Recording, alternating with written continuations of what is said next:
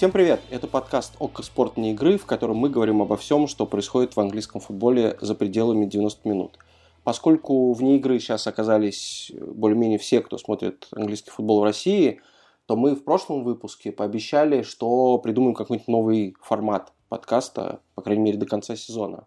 Ну и вроде придумали. Теперь мы будем брать интервью людей, которые рассказывали или все еще рассказывают на ОКО про английский футбол, которые комментировали матчи, вели или ведут передачи и так далее. Напомню, что меня зовут Ваня Калашников, на связи со мной Дашка Нурбаева, и сегодня мы говорим с Вадимом Лукомским, тактическим автором, комментатором, экспертом, одним из ведущих Палаты лордов на ОККО. Вадим, привет! Всем привет, спасибо, что пригласили. Вадим, мы тебя, в общем, решили затянуть на свою околофутбольную территорию. Знаем, что ты смотришь э, каждый матч премьер-лиги э, и даже сочувствуем иногда тебе в связи с этим. Но сегодня постараемся обсудить, э, в общем, и то, и другое, и футбол, и околофутбол. И темой для обсуждения мы выбрали такую вещь, как, не знаю, справедливость, если можно так глобально сказать, потому что как бы события в мире точно совершенно влияют на все, в том числе английский футбол. И в английском футболе в последнее время очень много обсуждений того, что справедливо ли попадает под санкции Челси, справедливо ли э, шейхам давать покупать Ньюкасл и очень много другого. Мы будем обсуждать не только около футбольные вещи, но и, например, справедливость в отношении результатов. Э, наверное, любимую тему Жозе Мауриньо э, или кого-то еще. По крайней мере, он был последним в английском футболе, кто про это настолько часто говорил.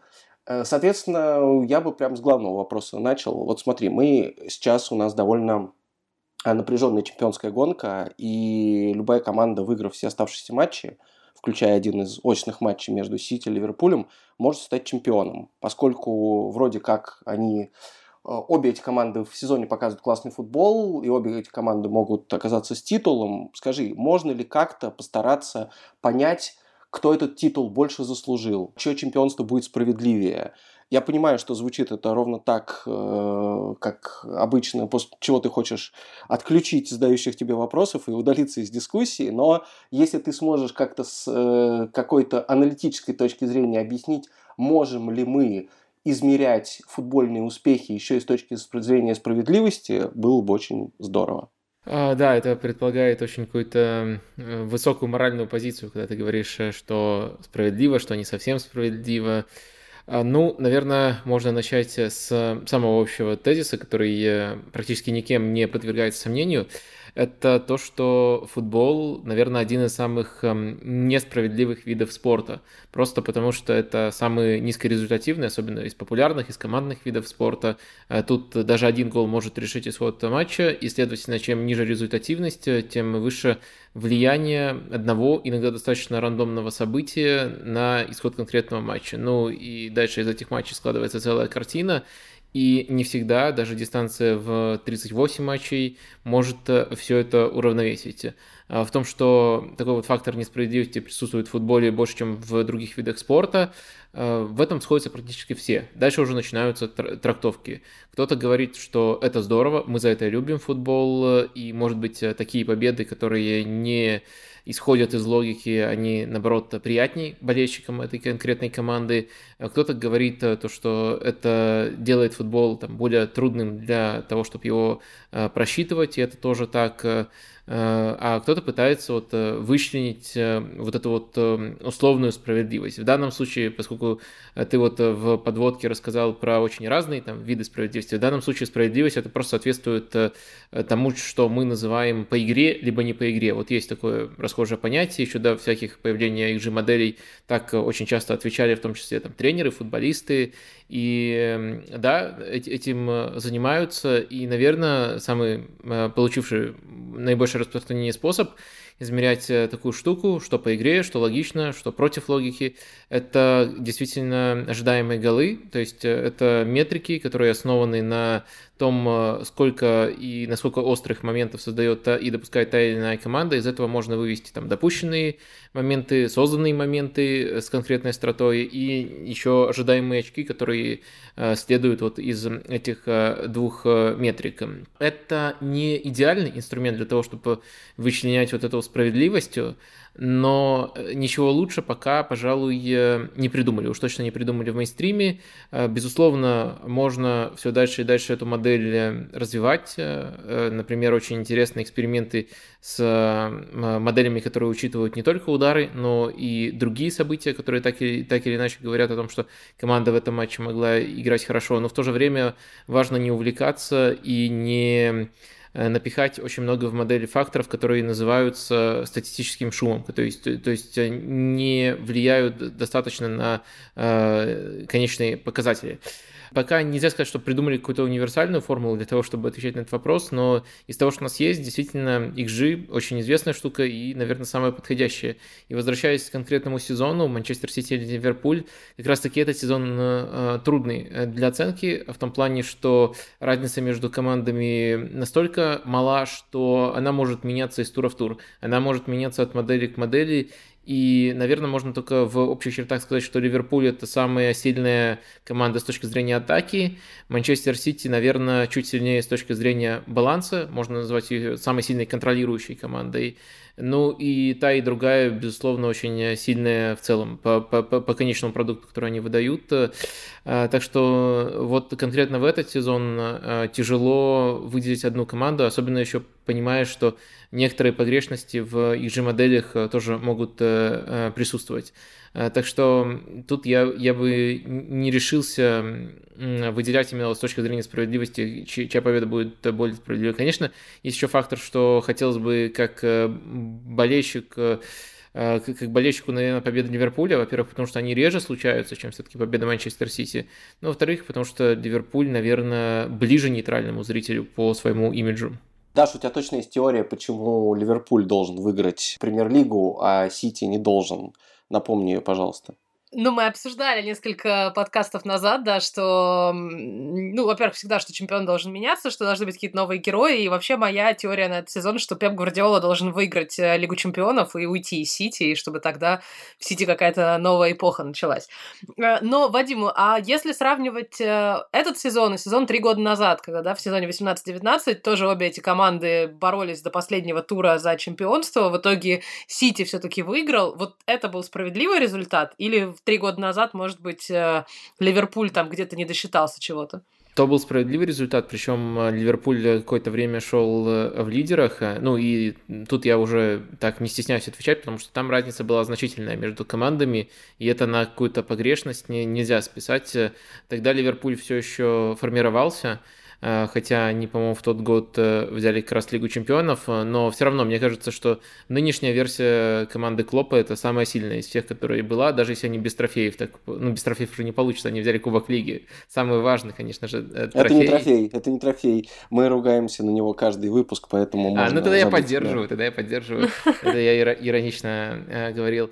Ну, в общем, даже если они не выиграют ни Лигу Чемпионов, ни АПЛ в этом году, мне кажется, сейчас самая сильная версия команды Юргена Клопа, тогда она тоже была прекрасные, но а, все-таки не дотягивал до уровня Сити и даже используя вот э, эти модели можно было, когда Ливерпуль еще лидировал в тот сезон, предсказать, что, скорее всего, Манчестер Сити на дистанции нагонит. Конечно, не всегда так получается, и в данном случае тоже там всего одно очко, 98-97, если я ничего не путаю, в тот сезон было. И э, тогда можно было это с солидной долей вероятности предсказать. Манчестер Сити э, выделялся вот именно на фоне того Ливерпуля. Сейчас нельзя так э, возвысить одну команду на другой. Слушай, вот есть теория, что если мы не сомневаемся, что какой-то тренер э, действительно умеет ставить игру, что его команда играет в красивый там атакующий футбол и приносящий результат, и у него есть достаточно времени на то, чтобы эту команду построить, и достаточно ресурсов, чтобы подобрать игроков, тех, которые ему нужны. Э, это я на Пепа Гвардиола в Сити э, намекаю, естественно мы не сомневаемся, что он сделал крутую работу в Сити, что он там, доминировал на каких-то э, отрезках полностью в английском футболе, и у него для этого были все возможности.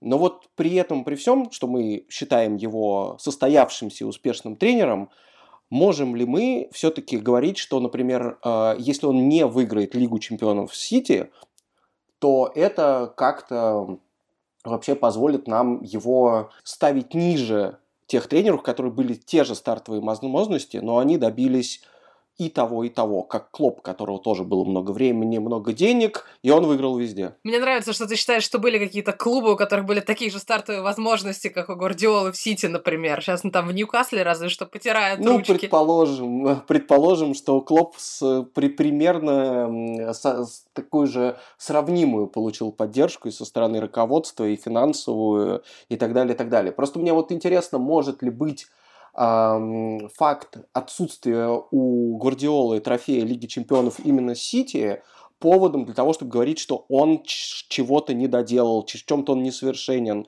он не до конца прокачал свой, не знаю, матч-менеджмент, который нужен в, в турнире в формате плей-офф.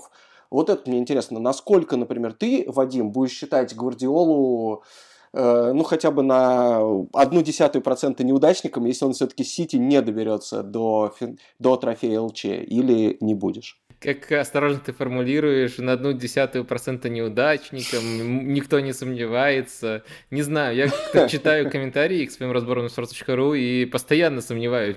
Может, действительно, Гвардиола просто какой-то шарлатан, а, ну, если серьезно, то точно не шарлатан, а вот а, этот спор э, о недостающем кусочке мозаики, конечно, он всегда, мне кажется, будет уместен, но э, периодически таких споров, то, что в них нет какого-то э, конечного ответа, и можно аргументы и в ту и в другую сторону э, приводить.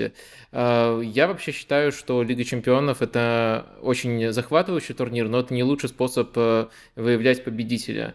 Э, мы уже э, немножко поговорили о том, что футбол в целом, э, игра на фоне остальных особенно достаточно непредсказуемая и низкорезультативная, но Лига чемпионов еще формат на выбывание, а не формат из 38 матчей, который все-таки лучше выявляет самую сильную команду, и кто-то, наоборот, любит Лигу Чемпионов за эту вот непредсказуемость, но с точки зрения именно справедливости и выявления сильнейшей команды, это не самый хороший формат. Понятное дело, что там для того, чтобы сохранить хоть какую-то цельность календаря, нужно что-то подобное придумывать, а там 38 матчей невозможно, и еще даже намного больше, учитывая, что там 32 команды в Лиге Чемпионов, проводить невозможно, но эту оговорку нужно делать. Следовательно, я Лигу Чемпионов воспринимаю как э, турнир, где э, задача тренера поставить свою команду в категорию возможных победителей. И всегда между этими возможными победителями большую роль будет играть удача. То есть это, как правило, ну, от э, там, трех до э, шести команд, э, которые вполне могут считаться справедливым победителем в этом формате. И дальше где-то конкретные решения, где-то банальное везение Э, уже решает, э, что и как э, вот с этими командами в конкретный год происходит. И дальше, как правило, мы принимаем эту команду как справедливого победителя и уже постфактум говорим, какая она крутая. Она действительно крутая, но проблема в том, что на ее месте могли быть еще две или три команды, которые точно тоже подходят под это описание. И вот Ман-Сити, на мой взгляд, в круг этих команд достаточно часто попадает. А дальше там по-разному складывается, ну, вернее, всегда одинаково, только на разных стадиях складывается э, для Папа Гвардиолы, но мне кажется, что с точки зрения оценки именно его тренерской работы, а не какого-то там абстрактного величия. Важно, чтобы он вводил свою команду в пул таких команд. Если, э, ну, так вот, чтобы более отстраненно объяснить, о чем я говорю, но вот кто-то вот говорит, что э, победы Зидана в Лиге Чемпионов, э, они не, не полностью справедливы. Мне кажется, что они, наоборот, отлично вписываются в эту палитру. Да, там было везение в некоторых стадиях, в некоторых сезонах, но всегда Реал входил, входил в пул этих команд.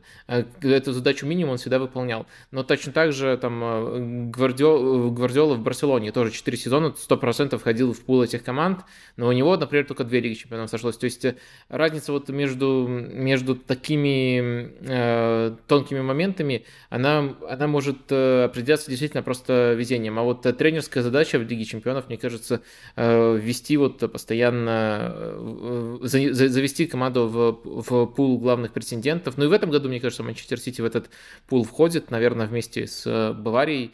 и с Ливерпулем в первую очередь.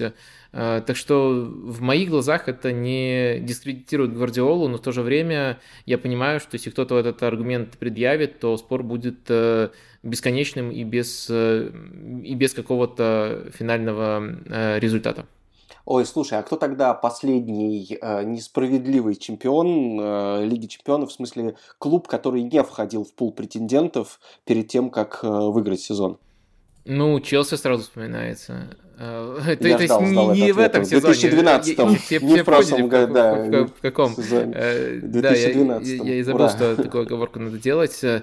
А, так что, мне, мне кажется, просто если относиться к этому турниру вот э, с такой точки зрения, то тогда, тогда все даже в нем становится относительно логично. Но просто нужно понимать, что там все очень тонкие грани часто определяют, э, и я вот не люблю просто уже постфактум, когда мы знаем победителя, э, подводить все к теории, что могло быть только так и никак иначе. Но вот э, тоже попробую пример привести. Э, Бавария. Никто не, не оспаривает, что Бавария заслужила там свою, свою Лигу чемпионов в сезон с Ханкисом, когда они еще вот выиграли этот мини-турнир, где даже не было двух матчей. Все равно никакого-то сомнений не вызвало было, но в тот же сезон э, очень абсурдным образом Ливерпуль вылетел против э, Атлетико, и вот эти две команды не сыграли, а мне кажется, лучшие шансы на то, чтобы там Бавария когда сопротивление были у Ливерпуля, и кто-то, и уже э, этого матча не случилось, но не, и, и это, так, это такая мелочь, из которого складываются все такие мозаики, но и об этом сейчас никто не вспоминает, потому что действительно Э, Бавария была в числе лучших э, в тот год, э, а дальше это вот такие детали, которые особенно уже оглядываясь назад, люди особенно не анализируют. То есть я ни, никакого победителя толком не хочу оспорить, я просто хочу сказать, что такой предопределенности, которую мы часто постфактум придумываем, все-таки в Лиге чемпионов, мне кажется, нету. Давай вернемся все-таки из Лиги Чемпионов, которая чуть менее справедливая чуть менее заслуженная, как мы только что и чуть менее нужная Пепа Гвардиола для его величия. Вернемся к АПЛ, наверное, к твоей, я уж не знаю, в нынешней ситуации, любимой или самой болезненной темы. Заслуживает ли лондонский Арсенал попасть в топ-4 по итогам этого сезона? С учетом того, что мы записываем этот подкаст до матча против Ливерпуля в среду. В этом сезоне, да. Мне кажется, у Арсенала есть э, и качество футбола на Слишком дистанции. много четвертых мест в прошлом, да, чтобы повторить это. Прости, я знал, что ты не скажешь эту фразу, поэтому решил вбросить сам. Э, да, знаешь, что это сейчас звучит как э, комплимент, а не как э, троллинг, потому что ну, когда-то Э, все обижались, а сейчас мечтают снова там как раз о четвертом месте, даже не о месте в четверке, так что все абсолютно нормально. В общем, мне кажется, что просто есть в этом сезоне три э, классные, очень классные команды, э, и это, конечно, Челси, Ливерпуль и Манчестер Сити. Ну и все остальные, тут конкуренция, с одной стороны, плотная, с другой стороны, в иной сезон, мне кажется, могла быть намного сильная, намного более сильная четвертая команда, и никто из тех, кто в этом сезоне борется, не тягался бы с ней. Но тут э, вот это место открыто. Открыто оно, по сути, потому что Манчестер Юнайтед, несмотря там, на свой состав, несмотря на амбиции, в этом сезоне очень сильно лихорадит. И Арсенал за это может уцепиться. Мне кажется, Арсенал и по качеству футбола вполне соответствует, и по практически всем метрикам соответствует, даже учитывая, что еще есть э, как раз эти три матча в запасе у Арсенала. А, так что мне кажется, что и еще хотел упомянуть положительную динамику, потому что а, если говорить там о первой э, части сезона, то Арсенал, на мой взгляд, э, не был чем-то принципиально лучше, чем Манчестер Юнайтед, и Реймсдейлу приходилось просто невероятные перформансы выдавать. Ну и, следовательно, э, там Тоттенхэм тоже при, при конте подтягивался, но вот Арсенал начал выделяться, на мой взгляд, э, вот в отрезок, когда отказались окончательно от Абамиянга. Это получается 6 декабря, я эту дату сейчас как праздник буду отмечать. И вот э, начиная с этого момента Арсенал э, действительно хорош во всех отношениях. Э, и мне кажется, баланс игры с мячом стал лучше, хотя тут все было более-менее нормой раньше, но прессинг преобразился, потому что был отрезок, когда Арсенал по прессинг-метрикам шел на 19 месте, и ниже был только Ньюкасл. А сейчас Арсенал, вот если брать уже отрезок э, здорового Арсенала, скажем так, Арсенал э, находится в четверке, в пятерке. То есть пока тоже это не какая-то супер смелая, супер интенсивная команда, но сбалансированная и владеющая этим инструментом. А этот инструмент был, по сути, последним, чего-то по-настоящему не хватало. Так что в этом году, да, Арсенал, мне кажется, заслуживает попасть в четверку. Мне нравится, что у болельщиков Арсенала больше всего личных э, праздников таких индивидуальных. Ну, есть День Святого Тоттерингема, который плавающий, такой, как Пасха в каждом, в каждом сезоне. Теперь еще будут праздновать 6 декабря, как День, не знаю, независимости от Абамиянга. В общем, э, надо больше таких радостей. Возвращаясь к этому великому празднику, хотел спросить вот что. Ты вот сформулировал, э, как уход Абамиянга повлиял на игру Арсенала, да, показатели прессинга и так далее. Скажи, а ты э, видишь ли в этом, потому что другие болельщики Арсенала точно в этом видят, какое-то еще и как сказать, моральное оздоровление, если ты вообще заходишь на эту территорию, когда-либо анализируешь э, такого рода причины. Все-таки, э, мне кажется, даже для людей, которые со стороны за этим наблюдают, было очевидно, что они не всегда находили общий язык с Артетой, а Абамиянг еще попутно умудрялся вляпываться в такое количество историй, что, в общем, мне кажется, даже, даже футболисты не всегда на такое способны, хотя у них есть к этому, безусловно, талант. Считаешь ли ты, что это еще какое-то нефутбольное хорошее событие, помимо того, что показатели прессинга изменились? Да, согласен с этим. А, вообще вот к, такому, к такому параметру психологии у меня достаточно четкое отношение. Э, я его, конечно же, не отрицаю, было бы странно его отрицать, но просто я не хочу им объяснять абсолютно все, потому что вот есть склонность объяснять э, горящими глазами абсолютно все. Либо горели, либо перегорели, и в итоге другие объяснения не нужны. Вот э, к этому у меня есть претензия, но когда мы исследовали все другие факторы, что-то еще, конечно же, остается на психологию, иногда это что-то весьма значительная величина. Что касается Бамиянга, то и субъективные впечатления у меня такие же, и тоже думаю, это а, это, это, это ощущается и в той разнице, которая появилась э, без него. Ну и, конечно, помимо вот э, истории, помимо того, что он в целом э, немножко трудный футболист, очевидно, что он еще утратил мотивацию в конце, потому что то, что я наблюдаю в Барселоне, и то, что я видел в последние даже несколько сезонов в Арсенале, это два разных игрока. И я сейчас говорю не, об, не об уверенности, а вот э, о базовых вещах. Как он работает без мяча, как он работает в прессинге, потому что ноги, скорость у него всегда были для того, чтобы э, эту работу проделывать. Но в Барселоне он э, проделывает ее, в Арсенале не проделывал, причем очень четкий контраст был, там буквально один из первых даже не полных матчей, а там 80 минуток у него там против Наполи был, была в, это, в этом э, сезоне, и сразу же он по прессинг-действиям выдал лучший результат сезона, то есть лучше, чем в, в абсолютно любом матче за Арсенал. Мне кажется, это показательно, но это еще на, накладывалось чисто на э, визуальные ощущения, э, то, как он реагирует на каждый следующий эпизод. Я, я думаю, в Арсенале он просто был не мотивирован с какого-то момента. Мне понравилось, как когда-то на sports.ru в комментарии написали, а, что он, э, что, что ему э, деньги, там вот эта зарплата, 300 тысяч в карманах мешали нормально прессинговать, а сейчас он избавился от этого груза и начал работать. Так что да, мотивации ему тоже не хватало. Неплохо. А у тебя вообще есть такое, было когда-нибудь, например, если ты э, находишься именно в плоскости болельщика Арсенала, да, смотришь на свою любимую команду и думаешь, вот от этого игрока бы неплохо избавиться, да? Может, у тебя сейчас есть такой игрок, может, ты, э, не показываю никого пальцем, э, кроме Гранита Джаки, но, может быть, ты тоже хочешь кого-то, там, я не знаю, выгнать из Арсенала по совокупности причин. А особенно интересно услышать, есть ли у тебя какие-нибудь, знаешь, то, что в английском языке слово называется ну, называется словом pet hate, когда ты не любишь какого-то игрока, куда сильнее, просто не знаю за что, э, за что угодно, сильнее, чем э, оцениваешь его там вклад в футбол, его полезность для команды и так далее.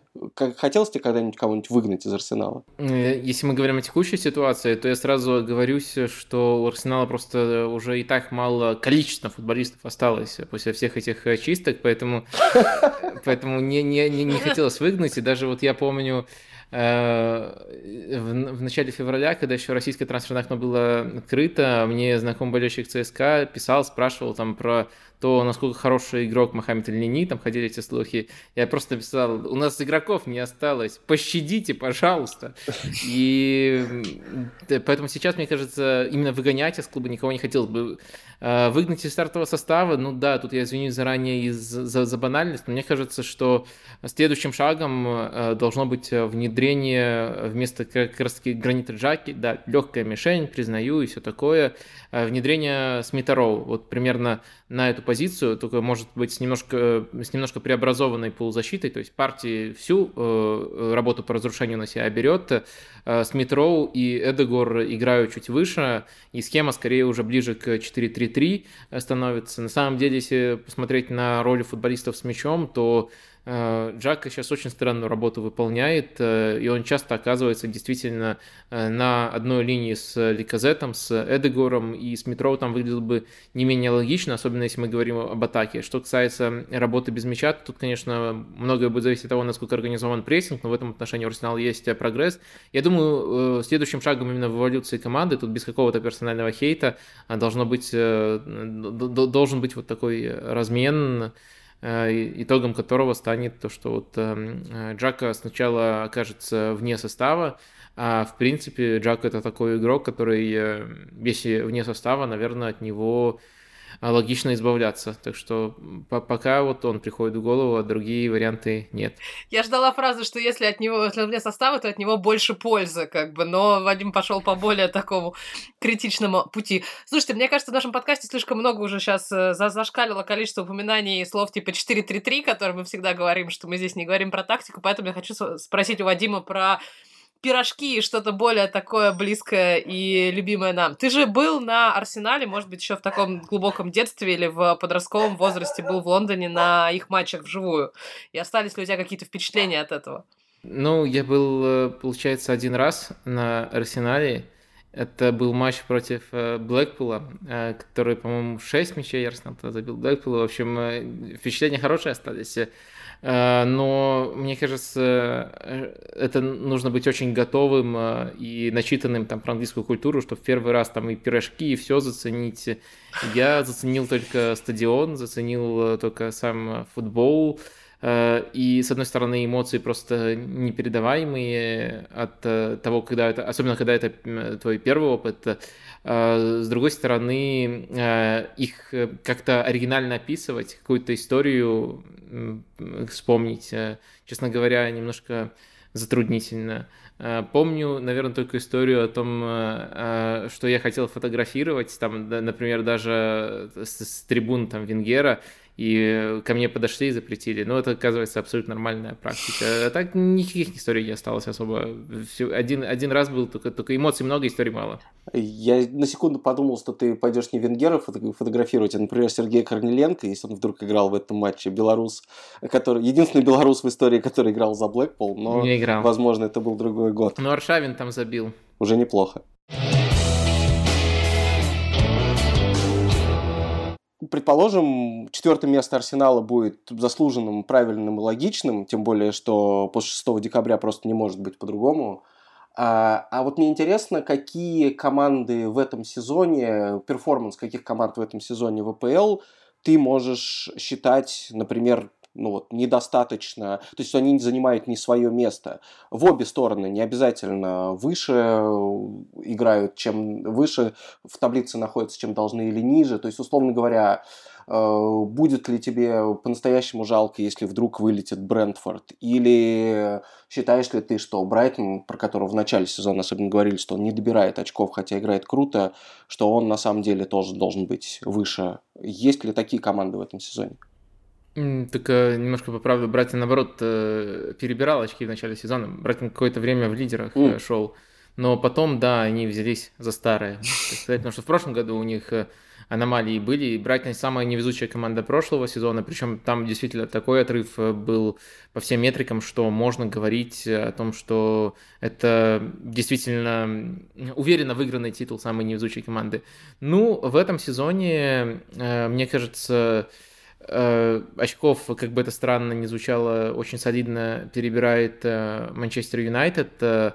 А, потому что Давид Дехе очень-очень здорово тащит и маскирует очень многие проблемы. То есть удивительно, что Манчестер Юнайтед проводит неудачный сезон, и у них вратарь все равно лучший игрок. Примерно то же самое можно сказать про Вулверхэмптон, просто они не, не настолько на виду, и сезон для них, в принципе, нормальный, но Жозеса, они с ним очень сильно попали.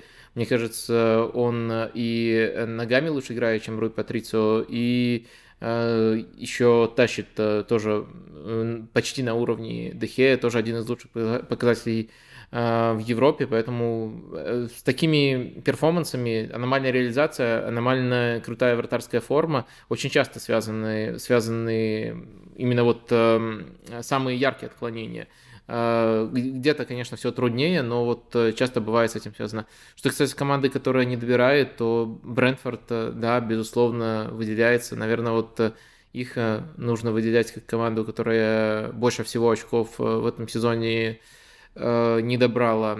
Еще, может быть, Кристал Пэлас. Были отрезки, когда они их заслуженно хвалили, но мне кажется, у них э, очень интересная разбивка на то, что они показывают с игры, и то, что они показывают со, со стандартов. И стандарты пока их э, очень серьезно тянут вниз. То есть они могли бы, ну, не хуже Волверхэмптона сезон проводить, если бы, ну, оценивалось только то, как они, э, грубо говоря, обороняются, прессингуют, разыгрывают, атакуют.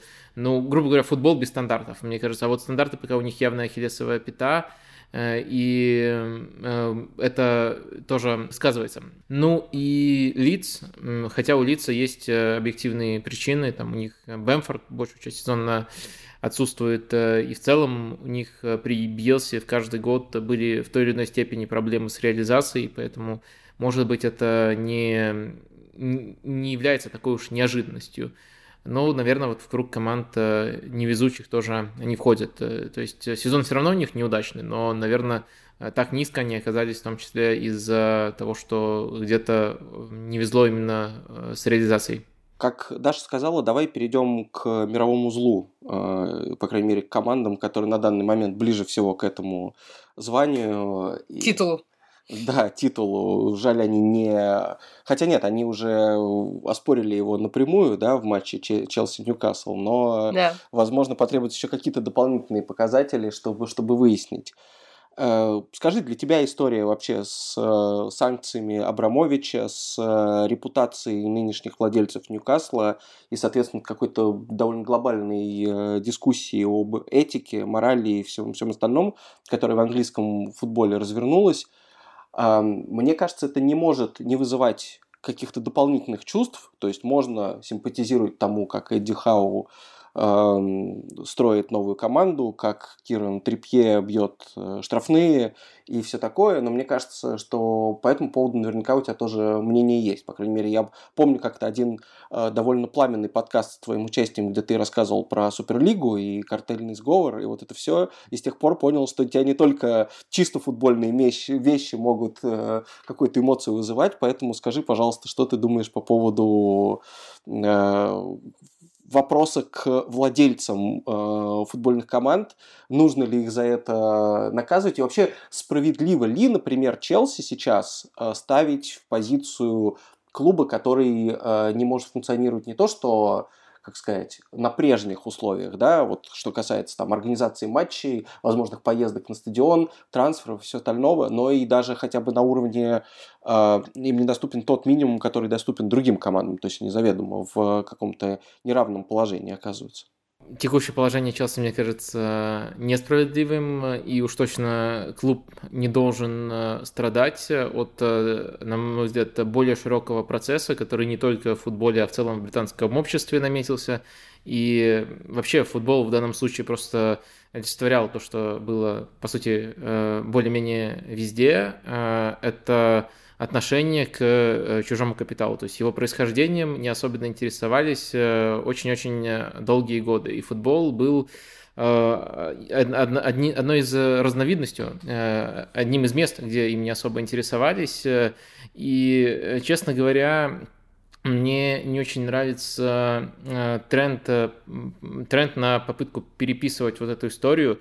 Э, тогда это было настолько нормально, что... Ну, это просто порядок э, вещей, с которым ты ничего не можешь сделать, и которые ты принимаешь, и, наверное, даже не слишком чувств... часто задумываешься над тем, э, что тут ненормального может быть. Ну, кроме того, что это там финансовый допинг, как говорил Арсен Венгер, вот этот ракурс был уместен, о том, что это неэтично или этично, никто особенно не говорил. И сейчас, наверное, переписывать это неправильно. Это мне напоминает вот эти вот попытки например, э, американцев отказаться от, э, от, э, от, от некоторых своих президентов, которых они считали великими, просто потому что они также были рабовладельцами. Хотя в то время они делали очень хорошие вещи, в том числе для того, чтобы развивалось эм, все общество, но так все было устроено. И вот сейчас, мне кажется, а, неправильная попытка переписать э, и сделать всю там эпоху Абрамовича э, неправильно. Но в то же время сейчас, когда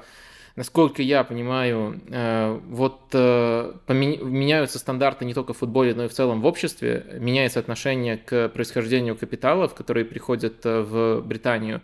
Э, допускать новых таких, допускать новые такие случаи э, неправильно. Насколько я знаю, там идет как раз-таки сейчас работа над э, новыми правилами одобрения владельцев. Пока, если завтра это случится, вот если Челси купят, они еще не будут действовать, но в скором времени это поменяется, и мне кажется, это в целом положительная тенденция. Очень э, жалко, что должно было случиться нечто экстраординарное, чтобы об этом всерьез э, задумались. Э, и вообще у этого плюсов практически никаких нету, но сказать, что это неправильно, наверное, у меня не получается. То есть дальше таких, таких случаев допускать нельзя. Клубы ну, как нельзя, каждый случай индивидуален, но, по крайней мере, нужно намного тщательно проверять, в том числе происхождение капиталов, чтобы за это потом не было стыдно. А, что касается Челси, клубы не должны, мне кажется, быть жертвами. Меня очень удивили эти санкции. Я не думал, что Э, может так случиться, что Челси будет лишен не просто дополнительного финансирования там, от Абрамовича, но еще базового финансирования, то есть тех денег, которые они полностью сами зарабатывают, там, спонсоры, трансляции. Вот это, мне кажется, несправедливым э, и несправедливым, потому что к этому никак невозможно подготовиться. То есть любой клуб э, ударит по нему таким образом, и он может до конца сезона не доиграть, даже вот одну весну не просуществовать. Э, поэтому тут э, к Челси только сочувствие. Ну и есть просто банальный факт, что санкции против Абрамовича а страдают в итоге, э, по сути, английские граждане в первую очередь, которые работают в Челси, которые работают в компаниях, с которыми сотрудничает Челси. И это тоже кажется контрпродуктивным. Да и болельщики, собственно, тоже ведь не, теперь не получают таких же возможностей прийти на стадион, как раньше. То есть э, те, у кого есть сезонные абонементы, могут попасть на матчи. Я так понимаю, выездные... Что с выездными, Даша? Они еще для Челси еще доступны, эту опцию? Э, я думаю, что да, потому что работает обратная же логика, что если Челси не может продавать э, билеты на свой гостевой сектор, и если клуб реализует билет на свой гостевой сектор, то по идее, наверное, условно, если Челси поедет в гости к кому-то, то там клуб имеет право через себя как-то все это реализовывать. Но это тоже такая, конечно, э, странная и не до конца понятная история. Челси предложил свой матч в Кубке сыграть вообще без зрителей, но потом как бы одумался и понял, что нет, что-то не так. Более того, насколько я понимаю, Лига не разрешает даже бесплатно билеты раздавать, что клуб предложил, давайте мы как бы, не знаю, каким-нибудь малоимущим или детям, или инвалидам дадим просто билеты, как, э, ну, чтобы заполнить трибуны, но, насколько я понимаю, АПЛ тоже это Челси не разрешает сейчас делать, поэтому будут, будут играть с полупустыми стадионами. А мне очень понравилось, когда Вадим сказал, что еще правила не ввели, сразу захотелось купить Челси, честно говоря, пока есть возможность. Но думаю, что да. Наш... Даже если мы скинемся, наш конгломерат вряд ли поможет себе, сможет себе это позволить. Да мне кажется, просто по, по паспорту заблокируют, скажут, что это пособники Абрамовича. Абсолютно точно. Вадим, э, опять же таки, мы поговорили с тобой про Арсенал, мы поговорили с тобой про справедливость, но и мне кажется, учитывая, что ты все-таки болельщик, а не только аналитик э, тактический, как ты думаешь, то, что происходит с Тоттенхэмом сейчас, их место в турнирной таблице, то, как они меняются при Конте, то, на что они претендуют, э, справедливо это все или нет, с учетом того, что они, кстати, в этом сезоне попали под условно несправедливую историю с их прекрасной лигой конференции, из которых их выкинули, когда они не смогли провести свой матч, так что вот кармически, как ты все, что с Тоттенхэмом происходит, оцениваешь?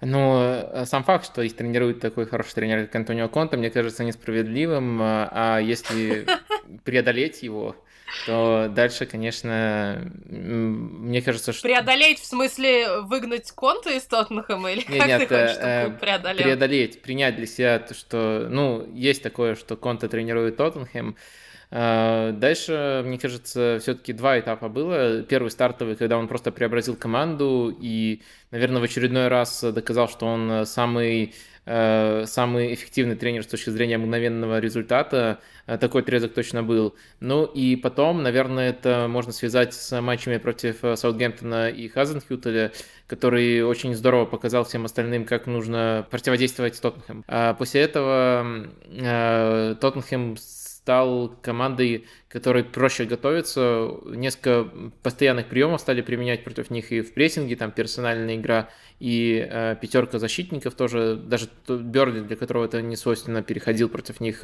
на такую тактику.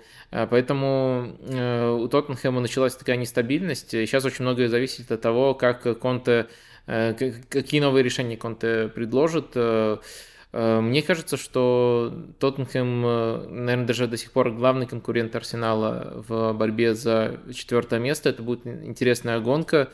Э, у Тоттенхэма все-таки, мне кажется, более классный, опытный и топовый тренер. У Арсенала более качественная игра и больше времени было на подготовку к этому сезону, потому что Конте, по сути, по ходу сезона пришел. Вот и посмотрим, как все получится. Понятно, на чьей стороне моей симпатии, но Э, тут по-разному может сложиться. А чего заслуживает Харри Кейн? Мы его в подкасте ругаем примерно так же часто, как Кубок Лиги, э, из-за того, что он устроил перед началом сезона. И даже был выпуск, где мы зачитывали мнение слушателей. Почти все считали, что его нужно там либо вышвырнуть за то, из команды за то, что, в общем, он э, вытворял в трансферное окно. Потом его хотели, значит, вышвырнуть за то, что он перестал забивать и так далее. Э, вот ты как думаешь, что будет для него справедливым сейчас после такого сезона, по ходу которого он все немножко все-таки в себя пришел. Пусть остается в Тоттенхэме до конца карьеры и, значит, пытается побить рекорд Ширера, пусть уходит в другой чемпионат, э, чтобы мы его вообще не видели, или переходит все-таки в Ман-Сити, которым, как ты сказал в начале подкаста, как раз-таки единственное, если в чем и уступает Ливерпулю, то в организации игры и в атаке, где у них, по сути, нет нападающего, по крайней мере, постоянного. В общем, чего заслуживает Харри Кейн? Ох, мое отношение к Харри Кейну очень, очень часто меняется от того, что он э, мразь, ныряльщик, предатель, э, которого нужно, э, не знаю, травмировать до конца карьеры, хотя, хотя это странно звучит. И, и там... Как бы это ни звучало, у нас уже есть кусочек для тизера, прямо отличный. Мразь, ныряльщик, предатель звучит. Да, это я еще не сказал про его игру локтями, что вот если бы он не был англичанином, то я думаю, что его бы ударяли два раза чаще. Тоже это иногда очень мерзко и противно смотреть. Э, ну, вот он как раз-таки может до конца карьеры кого-то травмировать, это будет очень печальная э, история, как он вот э, опирается на, на других футболистов, очень опасно. Да и локтями тоже играет часто очень опасные приемы. И вот это один полюс. А второй полюс, что, блин, это самый вариативный нападающий мира. Иногда просто хочется говорить, что он гений и это тоже присутствует. Э, а, поэтому тяжело, на самом деле, даже если вот абстрагироваться от того, что это игрок Тоттенхэма, тяжело выработать взвешенное отношение к нему, Потому что вещи есть, приемы, которые, ну, просто противные, которых в футболе ты не хочешь видеть, и э, симуляции, и опасную игру, неоправданно опасную игру. А, с другой стороны, он умеет все. И, наверное, наверное, вот в это все просто входит и вот э, какие-то негативные качества.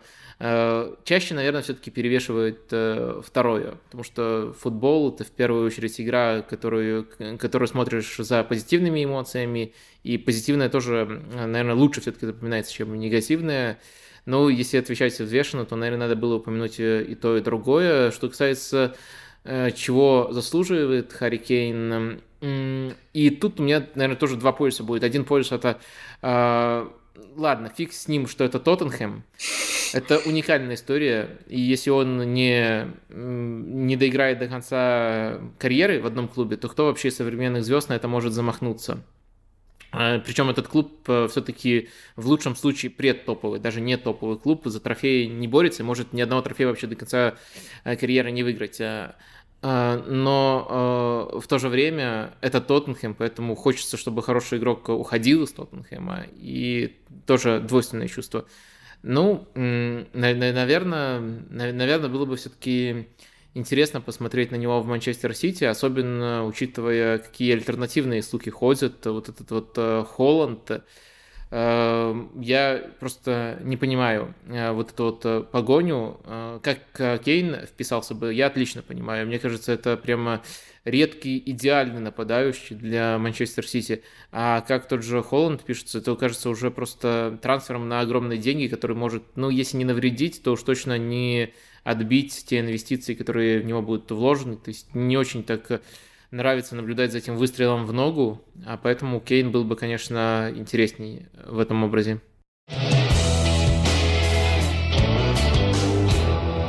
Слушайте наш подкаст каждую неделю на всех платформах, где вы их слушаете. Apple, Google, Яндекс Музыка, ВКонтакте. Также мы выкладываем выпуски на YouTube. Пишите комментарии. Под последним выпуском про Абрамовича прям какая-то супер дискуссия завелась. Это здорово. Нам очень приятно, когда вы это делаете. Ну и продолжайте смотреть футбол, по крайней мере, испанский футбол и фильмы в кинотеатре ОККО. Здесь были Ваня Калашников, Даша Конурбаева, Вадим Лукомский. Всем пока. Счастливо. Пока.